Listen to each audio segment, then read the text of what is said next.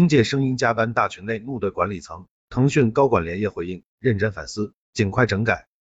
一月二十五日深夜，腾讯企业微信的一名应届生员工在部门内部大群中，因赶版本导致的高强度加班问题发消息怒怼管理层。此后，企业微信负责人黄铁明表示，该应届生直属领导、企业微信高管等都第一时间与其本人进行了沟通。今天的事情也再次提醒了我们，持续高强度的急行军是不持久的，也势必会影响到大家的工作与生活平衡以及健康。接下来，部门管理团队会尽快商议出。一整套解决此类问题的具体方案，没有恶意，就是单纯的想问问领导们，内测延期一天，企业微信是不是马上就会倒闭？官网延退一天上线，客户是不是就马上跑到钉钉、飞书那去？是不是非得让开发人员加这二十多个小时的班，才能让这个版本满你们的意？你们做任务排期的时候，到底有没有考虑过手下人的感受？一张截图显示，在企业微信产品部大家庭微信群中。有应届生对企业微信产品为了赶进度上线而对高强度加班不满，并企业微信产品部的负责人黄铁明。该应届生引论一张 PPT 显示，连续二十小时高强度并行设计和研发，确保了宣传页面按时上线。企业微信快速完成开发后，持续一周高强度完成了超过二百项产品和设计走查修改。他还在群内表示自己即将提离职。其团队总监表示，让你对团队失望了，我有责任。这里确实看得出来，我们想倡导的量力而行，在实施过程中是变形了。我深度了解下，我们要想办法去正常化。老板也看到了，可能会找你详细聊下。之后我也想再找你详细了解下。随后，黄铁明也在腾讯内部论坛上回答了关于这个问题的讨论。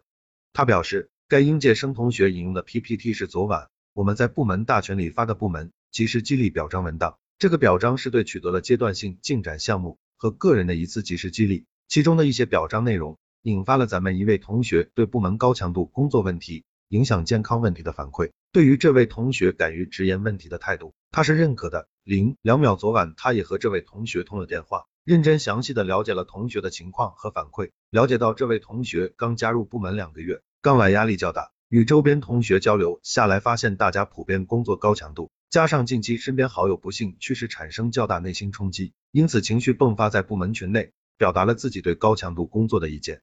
他表示，关于上文中所提及的项目，是去年底企业微信和腾讯会议、腾讯文档的联合版本公司内测项目。这个项目是二十一年企业微信团队最重要的项目之一。项目牵涉到三个 BG、三个产品的联合开发，上线的时间节奏也是基于三个团队之前的共同商定而确定的。时间紧，任务重，这确实令到很多同学连续高强度工作，才得以保证了最终按时按质交付。而后的四点零版本，又因为要赶企业微信四点零版年度发布会，再次令到大家强急行军。以上的这些，作为部门负责人，同学们的辛苦我看在眼里，也记在心里。自己很感谢大家为了项目、为了产品而拼搏，也很惭愧因为项目、因为产品而让大家如此辛劳。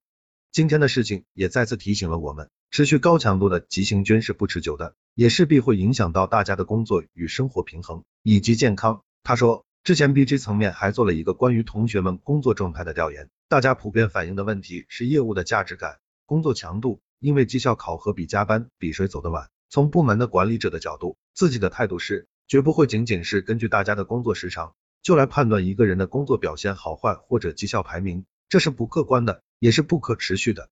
他说目前已经在思考优化方案，这位同学的敢于表达，再次给我们做了对于快速优化的提醒。接下来。部门管理团队会尽快商议出一整套解决此类问题的具体方案。黄铁明的大体思路如下：一、及时做好规划，同步优化产品迭代开发的规划与节奏，以及其他相关的流程机制，尽量避免让大家在短期内高强度的工作。